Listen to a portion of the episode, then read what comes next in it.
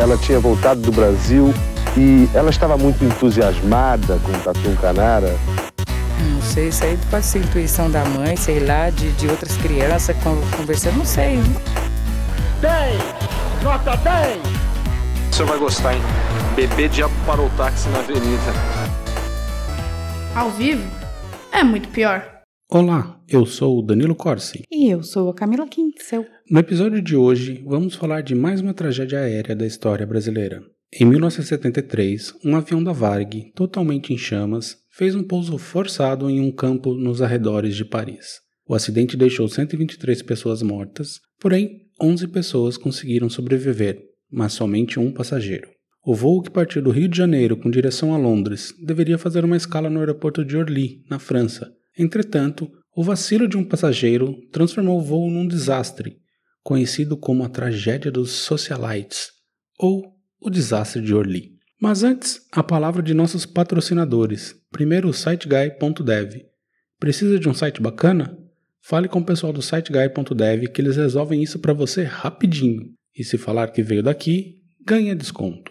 E agora o Drinco. Camila, o que eles nos mandaram hoje? O vinho de hoje é o Chateau Bel Air Quebec Côte de Bouc AOC 2018. Um tinto francês feito com as uvas Merlot e Cabernet Sauvignon, produzido na região de Bordeaux e que é para aqueles que apresentam vinhos, que apreciam vinhos mais intensos e gostam de queijo. Eu gosto de queijo. Você gosta de queijo? Muito. Esse vinho é o par ideal para queijos também intensos. Você gosta de queijos intensos? Um pouco menos, mas gosto. Ele custa 120 reais lá no drinco.com.br. E se você comprar por lá, você ajuda a gente a manter esse podcast aqui. Brinde história? Tchim, tchim. Tchim, tchim. 11 de julho de 73. Faltava pouco mais de um minuto de voo para o Boeing 707 chegar ao aeroporto de Orly. De repente, todo o avião foi invadido por uma fumaça preta altamente tóxica.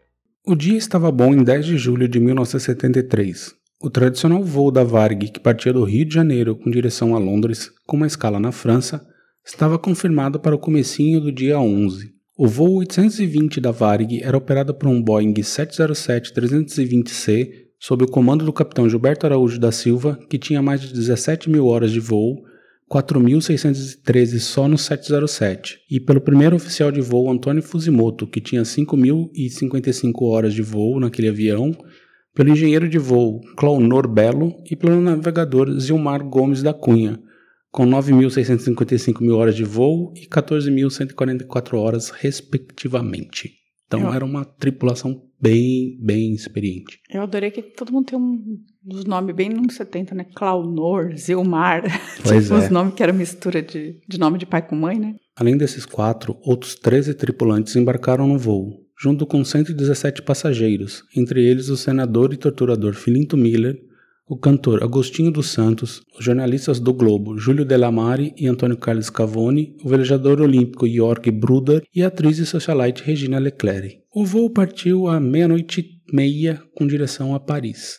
Tudo estava tranquilo e em menos de 50 minutos já estava a 33 mil pés de altitude, onde permaneceu por mais de duas horas e meia quando foi autorizado a subir a 37 mil pés para o seu nível de voo para atravessar o Atlântico.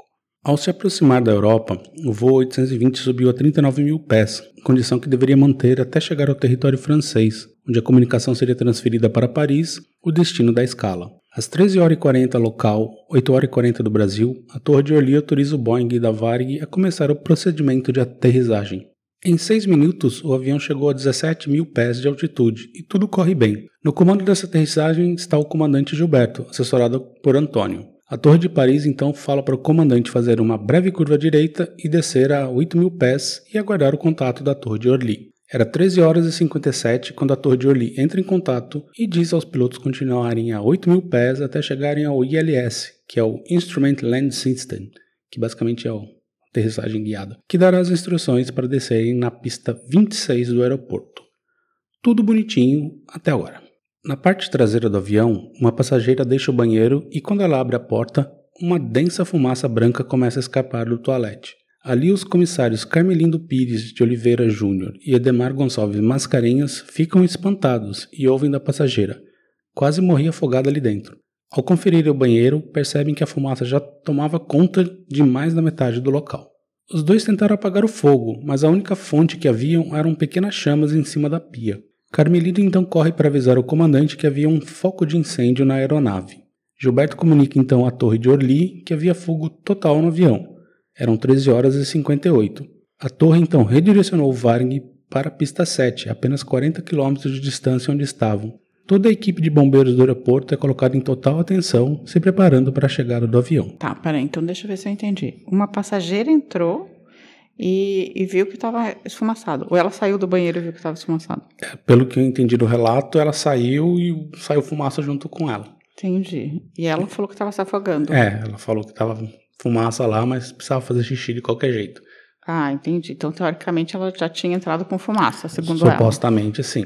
Uhum. E, na verdade, assim, bom, mais pra frente. Mas ele, quando eles, come- eles falam fogo total na aeronave. É uma, uma, uma condição de defesa, assim, sabe? Ah, entendi. Basicamente, eles assim, fogo total. pra, tipo... É, que eles não sabiam exatamente aonde estava o fogo, como estava o fogo, então eles falam isso pro, pra eles ganharem tempo e passarem na frente de todo mundo. Entendi. Mas só que agora a fumaça era totalmente negra e começava a chegar à cabine. Carmelindo tenta voltar, mas não via nada, não conseguindo chegar mais à parte traseira. E aqui começa a saga de Ricardo Trajano. Estudante de engenharia, era também músico e tal roqueirão dos anos 70. Na pilha, ele resolveu conhecer Londres, então considerado o lugar do rock and roll no mundo. Escolheu justamente a parte traseira, já que havia lido que, em caso de acidente, ali seria a parte mais segura para se estar. Ele estava na penúltima fileira e viu tudo o que aconteceu: a tentativa de apagar o incêndio e a fumaça que não parava. Contrariando os comissários, Ricardo deixou seu banco e foi em direção à parte frontal da aeronave. Sua ideia era entrar na cabine dos pilotos para entender a situação. E enquanto caminhava, a situação só ia piorando. Agora, com a fumaça densa e negra, ele percebeu que vários passageiros começaram a morrer intoxicados. Segundo ele, eu senti que eles estavam morrendo porque pararam de falar. Eu não via mais de um palmo na minha frente, estava tudo negro. Eu fechei o olho. O que me ajudou muito é que eu fiquei calmo. Veio aquele flashback da minha vida, me despedindo da vida, dos amigos, da minha família. Bem, imagino que ele tenha sobrevivido, né? Porque tá tendo esse relato. Pois é, só um passageiro sobreviveu. Entendi.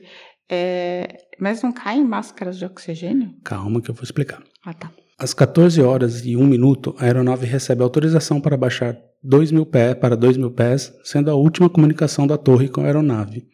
O sinal do transponder do PPVJZ, que é a sigla do avião, ainda este- esteve nos radares do aeroporto por mais um minuto, quando desapareceu. Ao todo, da primeira comunicação do fogo à queima total dos equipamentos, apenas 4 minutos. Gente, Os comandantes perceberam então que não daria tempo para chegar no aeroporto. A fumaça não permitia nem a visualização dos instrumentos do painel. Eles colocaram máscaras de oxigênio e óculos de proteção contra a fumaça, abrindo as janelas laterais. Só que nessa época, a máscara de oxigênio era apenas uma pequena dose misturada com ar local, para permitir que se respirasse em caso de perda de pressurização. Então não era 100% oxigênio. Eles continuavam inalando fumaça. é, mas também não é bom inalar 100% oxigênio, né? Não, sim, mas Porque dá barato. Hoje em dia é um pouco mais a concentração é diferente. Hum. E ele também, eles também tomaram a decisão de não baixar as máscaras para os passageiros, afinal não sabiam onde estava o fogo e oxigênio, mesmo sendo mesmo que pouco, é bem inflamável. Sim. Aí Gilberto e Antônio, cada um do seu lado, botaram a cabeça para fora do avião e decidiram pousá-la num campo de cebolas logo abaixo. Gente do céu. Às 14 horas e 3 minutos, eles fizeram um pouso forçado do Boeing 707, com flaps parcialmente estendidos e trem de pouso abaixado, num toque feito com a aeronave levemente inclinado para a esquerda e o nariz da aeronave bastante levantado. Isso para poder parar mais rápido, né? O impacto com o solo foi propositalmente forte com o objetivo de quebrar o trem de pouso e reduzir o espaço de arrasto da aeronave pelo solo, que foi de cerca de 500 metros. Ou seja, esses caras são gênios. Não. São gênios. Eles pousaram o avião de um jeito que. Botaram a cabeça para fora e falaram, só, sai! só, só manobrista da Sé que consegue, né? Pois é.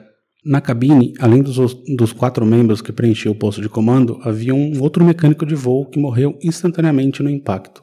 Os demais sobreviveram. O teto da aeronave estava completamente em chamas e, de- e desabou dentro do avião.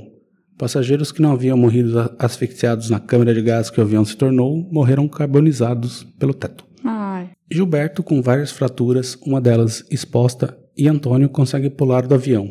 Um comissário francês, o único francês da tripulação conseguiu escapulir pela janela de emergência. Ao todo, 10 membros da tripulação conseguiram sobreviver, muitos feridos. Moradores da região socorreram, levando os sobreviventes aos hospitais locais. Mas Ricardo ainda estava vivo, desmaiado lá dentro. A sua salvação foi que ele sentou no chão, uma vez que a fumaça vinha de cima. O ar embaixo era mais limpo, por assim dizer. Uhum. Porém, uma parte do teto caiu em suas costas. E ele disse: Ainda fiquei naquela fornalha uns 10 minutos. Caiu uma placa de metal grande da fuselagem nas minhas costas. Por sorte, eu estava de costas. Se eu tivesse caído de barriga para cima, provavelmente teria morrido porque os órgãos ficariam mais expostos. A placa queimou a metade inferior das costas, a parte das nádegas e das coxas de Ricardo. Gente. Os bombeiros franceses encontraram Ricardo e ele foi levado ao hospital em coma. Ele chegou ao hospital sem roupas e, portanto, sem documentos ou objetos que permitissem sua identificação. Por seu porte físico, ele era magro e tinha 1,92m de altura, era muito parecido com um membro da, da tripulação. Isso levou a equipe do hospital a concluir que ele era o comissário da Varg, Sérgio Balbino, Aí ligaram para a família de Balbino dizendo que ele estava vivo e para a família de Ricardo afirmando que ele havia morrido. Gente do céu, que estou... isso não se faz. Isso não se faz. É nos 70, né? Não se faz, gente. Não, você confirma melhor, né? E depois de 30 horas em coma, ele acordou e pediu uma folha de papel e escreveu seu nome, telefone do pai e seu endereço. O pessoal do hospital procurou o nome de Ricardo na lista dos tripulantes e não encontrou. Então eles olharam a lista de passageiros e bingo! Ricardo Trajano. Parente da Luísa? Não sei, acho que não. Aí a Varg teve de desfazer as informações anteriores ligando para as famílias. Gente do céu. Não. Mas os médicos franceses não achavam que ele sobreviveria. Além de expelir sangue pela boca o tempo todo, seu pulmão e as vias aéreas estavam todas queimadas. E as queimaduras não cicatrizavam e ele tinha que ter transfusões sanguíneas diárias. Ele ficou 52 dias na UTI, depois mais 15 na semi-intensiva. Ele foi liberado para retornar ao Brasil, onde ficou outro mês no hospital em recuperação. Quando saiu, ele recebeu uma carta do embaixador da Índia, pai de uma passageira com quem Ricardo passou a maior parte do voo conversando. Dizia: Eu soube que você esteve com minha filha no avião. Fico muito feliz de saber que você está bem. Espero que ela tenha sido corajosa até o fim. Gente, que tristeza. Pois é. Hum, pobre filha do embaixador da Índia. Um ano depois, Ricardo voltou à mesma agência da Varg, onde havia comprado uma passagem para conseguir outra para Londres. Conta ele. Voltei lá e falei: Quero uma passagem para Londres com escala no aeroporto de Orly, em Paris. A atendente me passou o preço. Eu falei: Você não está entendendo. Sabe aquele acidente um ano atrás? Que teve um sobrevivente? Pois é, fui eu. Paguei minha passagem de ida e volta, em dinheiro, e não cheguei nem na primeira escala da ida. Você não acha que a Varig tem que me dar uma passagem? Ela me olhou e disse: É você, e me deu um abraço super carinhoso. Minutos depois, eu já estava com a passagem no bolso. E aí ele foi para Londres. E essa é a história do único passageiro que sobreviveu, né? Que tal, Camila? Achei, achei fantástica a história dele, assim. Pena por todas as outras pessoas que não sobreviveram, que morreram de forma tão cruel, mas tem aquele filme, né, que tem um cara que sobrevive ao acidente, que o Bruce Willis sobreviveu ao acidente, é só ele, né? Não lembro, pode ser. De corpo fechado. Ah, é, um corpo fechado, verdade. Acabei de lembrar disso. Mas sim, e a Varig deveria ter dado para ele muito mais do que uma passagem. Né? Mas ai, ai. não acabou. Afinal, o que teria causado o acidente e de onde veio o fogo? Alguém fumando no banheiro, certeza. Primeiro, temos que falar que os pilotos levaram um tempinho para serem bem vistos. As pessoas tinham dúvidas se eles, se eles tomaram a decisão correta de pousar no campo. Ajudava muito o fato que a maioria dos sobreviventes eram tripulantes, então ficava a dúvida se eles não, não agiram só em causa própria. Mas depois da investigação ficou claro que eles não tinham outra opção. O avião não chegaria ao aeroporto. Não, quanto antes eles pousassem, melhor seria para todo mundo, né? Esse foi, essa, caso, foi né? esse ponto. E as investigações foram conduzidas pelo Bureau d'Enquête d'Analyse da França, em conjunto com o FAA, Federal, Federal Aviation Administration dos Estados Unidos, que agora mudou de nome, e o DAC, o Departamento de Aviação Civil do Brasil. Os investigadores trabalharam com diversas hipóteses para o início do fogo, muitas delas envolvendo curto-circuito no componentes elétricos situados na área entre ambos os toaletes traseiros, e a conclusão foi que o incêndio foi iniciado no cesto de lixo do toalete, provavelmente originado por uma ponta de cigarro acesa. Certeza que era uma ponta de cigarro, gente. certeza. O relatório final não afirma que foi um cigarro, mas indica que a causa mais provável, e lembrando que naquela época era permitido fumar nos aviões em qualquer parte, e então a coisa indica que seja mesmo uma bituca de cigarro. Gente do céu. E depois desse acidente foi proibido né, o fumo dentro do, do avião, mas criaram áreas de fumantes. O, o, banimento total só foi em 2003. É, na época que eu fumava, eu cheguei a fumar em avião. Também. e uma vez eu não fumei no avião porque tinha tanta gente fumando que eu achei desgaste. e olha só que eu era fumante. As recomendações após esse acidente foram para a confecção de cestos de lixo em banheiros que evitasse a propagação de fogo, o emprego de materiais de acabamento interno das aeronaves que fossem anti-chamas ou que liberassem pouca fumaça, fumaça em caso de incêndio, e um rígido controle do fumo nos banheiros das aeronaves, com inspeções frequentes do pessoal de bordo e eventualmente até a proibição, como acabou ocorrendo na maioria das aeronaves algum um ano depois desse acidente. Outra recomendação foi o emprego de sistemas de extinção de fogo nos toaletes, bem como detectores de fumaça.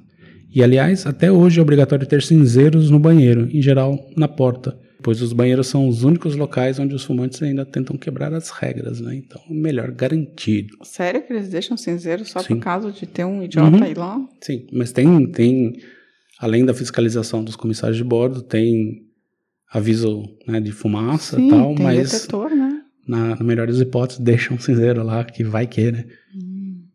Mas tem também uma teoria da conspiração. No meio aeronáutico corre uma história que o que causou incêndio foram as cargas de, dos bancos ejetáveis do caça Mirage, que então equipava a Força Aérea Brasileira. E esses bancos estavam sendo transportados, o que é verdade, naquele voo para reparos na França. E isso teria sido encoberto pela investigação francesa para aquela coisa, né? vai sujar, rir, dizer que os bancos de miragem e tal. Miragem. E aí, o que você acha, Camila? Mas os americanos estavam envolvidos na investigação também. Ah, americano francês, tudo a mesma coisa. Não é, não. não é, não. É só vende submarino. Eu acho que foi ponta de cigarro. Foi Também acho. de cigarro, não acho que foi o assento ejetável do caça miragem, não. É, mas assim, pode ser. Mas eu acho que foi ponta de cigarro, porque em, geral, em geral, é o mais banal, né? É o Sim. mais normal. E a galera realmente fumava em qualquer lugar. Em 73 ainda. Nossa. Quer dizer, eu não estava vivo para saber, mas. Por fim, resta falar que a tripulação da Varg que sobreviveu voltou ativa um ano depois. Antônio Fuzimoto se aposentou pela Varg. E o comandante Gilberto se tornou uma lenda.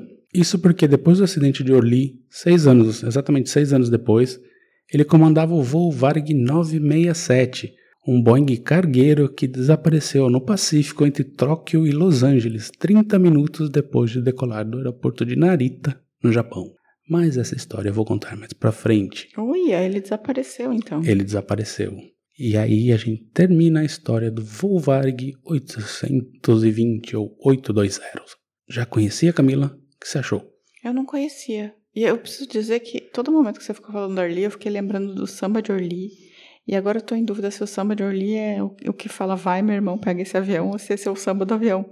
Mas se for o samba de Orly que é vai, meu irmão, pega esse avião, tudo vai ficar muito mais engraçado. Faz sentido. Vale lembrar, né, que nesse voo aí morreu muita celebridade, inclusive o Flinto Miller, né, que era senador e o torturador. Ah, então esse cara, assim, não queria dizer nada. Talvez tenha sido ele que tenha fumado, né? Não duvido nada. Ou talvez tenha sido o próprio capeta que tenha ido pegar o desgraçado, Foi né? né? E daí já tacou fogo no resto do avião. Enfim, agora uma pausa e já voltamos com os recadinhos. Eu estava tomando conta de todo o avião, já estava envolvendo todos os passageiros nas poltronas, matando todos os passageiros sentados. E eu senti que eles tinham parado de falar, provavelmente já estavam morrendo, porque eu não via mais um palmo na minha frente, tudo negro. Fechei meu olho, veio aquele flashback na sua cabeça, eu subi me despedindo da vida, meus amigos, minha família, sentindo a morte me abraçar e, e aí o avião eu senti que ele teve que perder muita altura. A minha impressão é que ele estava a 90 graus, claro que não estava, mas estava muito inclinado, aí eu caí. E tinha um cara no ouvido do, do comandante falou: joga logo esse avião no chão, não aguento mais.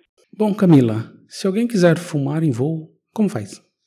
Não faz, por favor. Não faz, porque primeiro que é proibido. Segundo que a gente já tem chiclete de nicotina, mas com chiclete de nicotina, por exemplo. E aí você evita o, o, o desespero e evita causar um acidente que obriga um avião a pousar num campo de cebolas e mata todo mundo. E aí, se a pessoa não fumou e quer contar pra gente, como ela faz? Sei lá, a pessoa quer contar pra gente que não fumou no voo? No voo, é, que ela conseguiu. faz, por favor, assim, porque é muito banal isso, você escrever para uma pessoa para contar. Mas se você quiser contar uma coisa um pouco menos banal do que eu não fumei no voo, é, você pode escrever para contato arroba muitopior.com.br ou mandar uma mensagem no Facebook, ou mandar uma mensagem no Instagram, ou fazer um comentário no YouTube, ou mandar uma mensagem no Twitter, ou um comentário no próprio site muitopior.com.br ou agora tem uma novidade, né? Calma que eu vou falar mais pra frente. É, não, tudo é mais pra frente, gente. Pelo amor. É isso. Assim. E a pessoa pode entrar em contato. Maravilha. E agora, primeiro, um, uma, um round aqui de salves pro pessoal que chegou essa semana pra ouvir a gente. O Júnior Prete, o José Silva Damascena, a Lari Toniato, a Viviane Garcia Soares e a Miriam Gonçalves. E a Andrea Cubas falou sobre Lima Barreto, que ele podia ter uma personalidade difícil, mas acha que acabou sendo totalmente justificável quando a gente pensa em todo o racismo que existia na época. Ah, sim, sim. E assim, a, a, a história dele é, é, trágica, de certa maneira, né? Perdeu a mãe, o pai enlouqueceu, tinha, teve muita pressão em cima dele também, né? Sim. E ela também disse que apoia o episódio do Paulo Freire para a gente tentar explicar a implicância com ele. Ok, parece que Paulo Freire vai ter que entrar na pauta. O Paulo Alves disse que Lima Barreto está na lista entre os grandes brasileiros de todos os tempos. Triste Fim de Policarpo Quaresma é um ótimo livro para desmistificar as fantasias nacionalistas. Verdade, verdade. Perfeito. É, ele, o Triste Fim é, é primoroso, né? Porque ele, ele desmonta várias, várias estruturas, né? A agrícola, né? O, o militar. É, é bem engraçado. A Daniele Ramalho com apoio da Andrea, disse que ficou curiosa em saber como encontramos o vizinho. Como encontramos o vizinho, Daniel? Caído no chão. Então, a gente estava voltando para casa às sete e meia da noite de um domingo, depois de assistir Duna no cinema, e a gente viu um corpo caído no chão. entre Mas estava vivo. Entre andares aqui do nosso, no, do nosso prédio. E aí a gente chegou mais perto e descobriu que o corpo caído no chão era um alemão bêbado às sete horas da noite de domingo.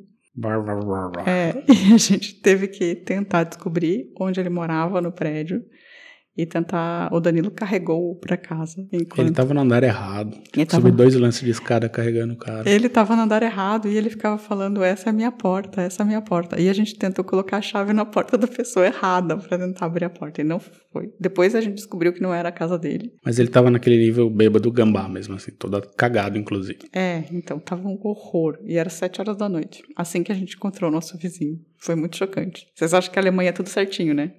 Hum. Tá aí. Já o Roberto Filho disse que foi a máfia que matou o PC Farias. Depende do que ele chamar de máfia. né? então depende. Né? Eu acredito que tenha sido uma máfia. Agora qual é que é a questão, né? E o Christian Carran me escreveu contando sobre projetos futuros que ele está agilizando e disse também que os livros de Rio Castro são fontes incríveis para temas do podcast. São mesmo, são mesmo. E ele mandou mais uma sugestão hoje, dia da gravação, que eu ainda não tive tempo de olhar com calma. Ah, o Marcos Lázaro também mandou uma sugestão de, ah. de pauta. E tem algo mais, Camila? Esses foram que eu anotei. O... Bem, o Ricardo Cravo continua mandando ótimos, ótimos mensagens pra gente, com, marcando a gente em posts e dando indicações. O Marcos Lázaro também. Ele mandou uma ótima indicação de, de tema. O Giancarlo escreveu e, e, ele falou que gostou bastante do episódio de Lima Barreto, que ele gosta de biografia, particularmente de autores.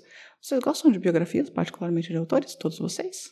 Faremos mais? Não? Evitemos? É, a gente percebeu, eu percebo que quando a gente faz biografia, a gente tem bastante comentário. Sim, as pessoas é. reagem bem. E contou mais coisas. E ele queria indicações de séries, séries alemães, alemãs. Eu dei umas dicas. E ele, o Danilo deu umas dicas. Você pode dar para os outros ouvintes também. Ah, se quiserem assistir boas séries alemãs, assim, uma que eu acho que tá, tem no Globoplay, que chama Babylon Berlin, que é sobre Berlim dos anos 20. E tem três temporadas de uma, de uma série chamada Deutschland, que é Deutschland 83, 86, Alemanha 83, 86 e 89.